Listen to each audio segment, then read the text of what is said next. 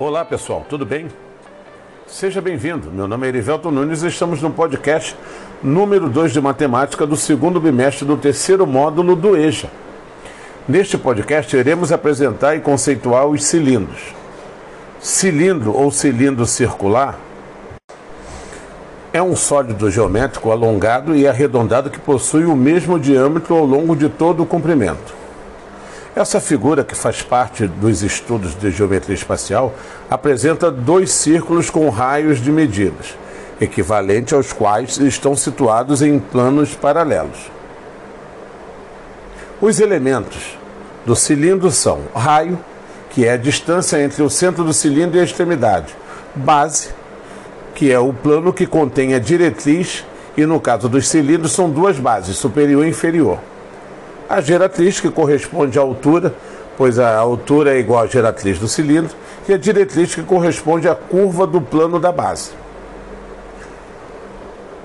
Dependendo da inclinação do eixo, ou seja, do ângulo formado pela geratriz, os cilindros são classificados em cilindro reto. Neste caso, os cilindros circulares retos, a geratriz ou altura, é perpendicular ao plano da base. E temos também o cilindro oblíquo. Nesses cilindros, a geratriz está oblíqua ao plano da base. O chamado cilindro equilátero ou cilindro de revolução é caracterizado pela medida do diâmetro da base e da geratriz. Neste caso, a geratriz é igual a duas vezes a medida do raio. Isso porque sua secção meridiana corresponde a um quadrado. Interessante falar também sobre a área, as áreas do cilindro. Vamos ver o formulário para calcular cada uma delas. Área da base. Para calcular a área da base do cilindro, utilizamos a seguinte expressão: a área da base é igual a π vezes o raio ao quadrado. Temos também a área lateral. Para calcular a área lateral do cilindro, ou seja, a medida da superfície lateral, utilizamos a expressão área lateral igual a 2 vezes π vezes o raio vezes a altura. E temos também a área total. Para calcular a área total do cilindro, ou seja, a medida total da superfície da área, soma-se duas vezes a área da base à área lateral. Então teremos área total igual a duas vezes π vezes o raio mais duas vezes π vezes o raio vezes a altura. Não podemos deixar de falar também sobre o volume do cilindro. O volume do cilindro é calculado a partir da, do produto da área da base pela altura.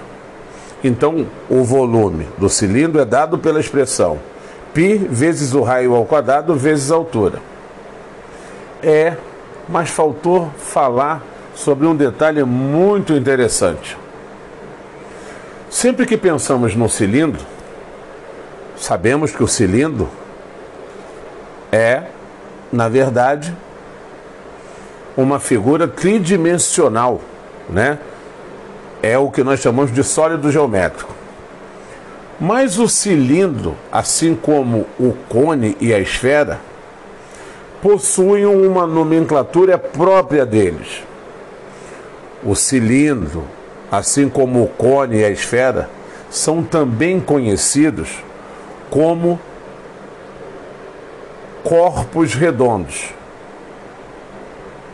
Então, sempre que você pensar num cilindro, num cone e numa esfera, lembre-se sempre dessa informação.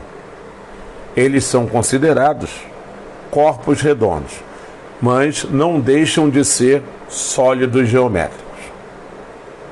Entendido aí? Ah, um outro detalhe que eu acabei esquecendo, ia esquecendo de falar. Estamos sempre vendo a forma de um cilindro no nosso dia a dia. Na lata de óleo, na lata de ervilha, ou até mesmo na lata de leite em pó e por aí vai.